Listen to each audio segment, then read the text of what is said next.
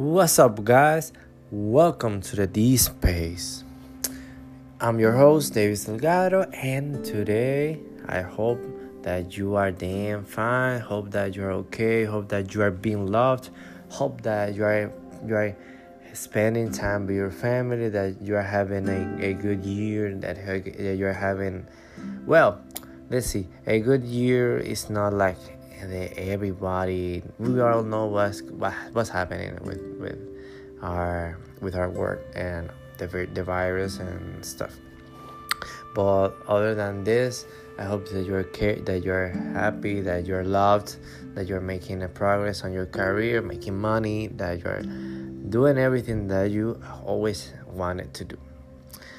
In order to proceed, we are talk we are going to talk about something that it is really exciting and really interesting for me. We're going to talk about my top five series of all around the world.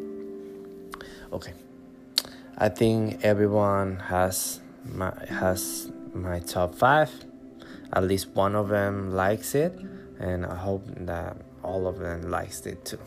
Okay, we're going to talk like number five we're doing this like this from 5 to 1 because I want to give number 1 a special treat. We start with Two and a Half Men. It is around the Harper brothers, Charlie and Alan, that are almost opposites, but form a great team. They have little in common except they dislike from their mother.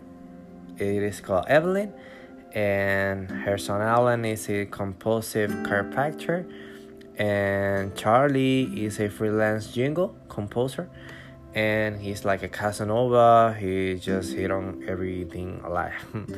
And do it and most of it and most of the time and always lives in a luxurious beach house.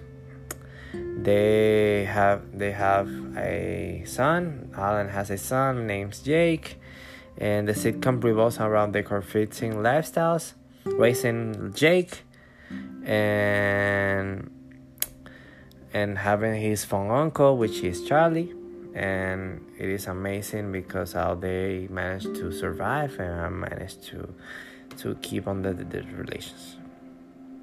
The Rain is my number four. Yes, The Rain. And it is about a virus that is carried by rainfall. I mean, obvious Rainfall wipes out almost all humans in Scandinavia. Danish siblings Simone and Rasmus take shelter in a bunker. Six years later, they emerge to search for their father. It is a scientist who left them in a bunker but never returned. It is way too special. They have a lot of drama and a lot of of, of plot twist. It is very very good about the about everything. The, the third one is the Game of Thrones, and it is around um, families. I mean, it is about that. It is about houses. It is it has um, the visions of a mad king. It calls Robert of the House Baratheon, since uh, sits on the most desired Iron Throne in the mythical land of Westeros, and the families are nine and they fight for every inch of control every, and every drop of power. It's very, it's very middle, middle, age middle, middle age. I mean, it is medi- medieval. It is like old, but it is way too, way too good. The number two is Brooklyn Nine Nine, and the comedy is about Detective Jake Peralta and his diverse uh, Captain Raymond Holt takes and he takes over he, the Brooklyn's 99th precinct, which includes Detective Jay Peralta. He's like carefree, but he's an amazing detective. There are so many characters such as Rosa, Rosa Diaz, uh, Amy Santiago, Terry Jeffords, and stuff. And the number one is tan, It is Friends. I hope you have it on your top five. It is based in Manhattan about six friends who go through just every life experience imaginable together, like love, marriage, so many divorces. A sneak peek. And no spoilers. Children's heartbreaks, fights, new jobs, and job losses, and all sorts of drama. And a special mention, it could be like top six.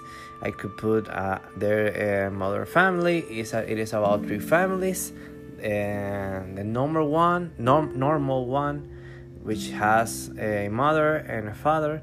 It is J. Uh, um, it is Claire and Claire and his and his um, his husband, and it is a dysfunctional family. There are two gays in that family, and it is very good. And I hope you can see it, and I hope you you like it, and that will be all um, to to you guys. And I hope you find okay, and I hope you have happiness and to have your top five and you keep watching it because it's the holidays and i hope you enjoy peace here we go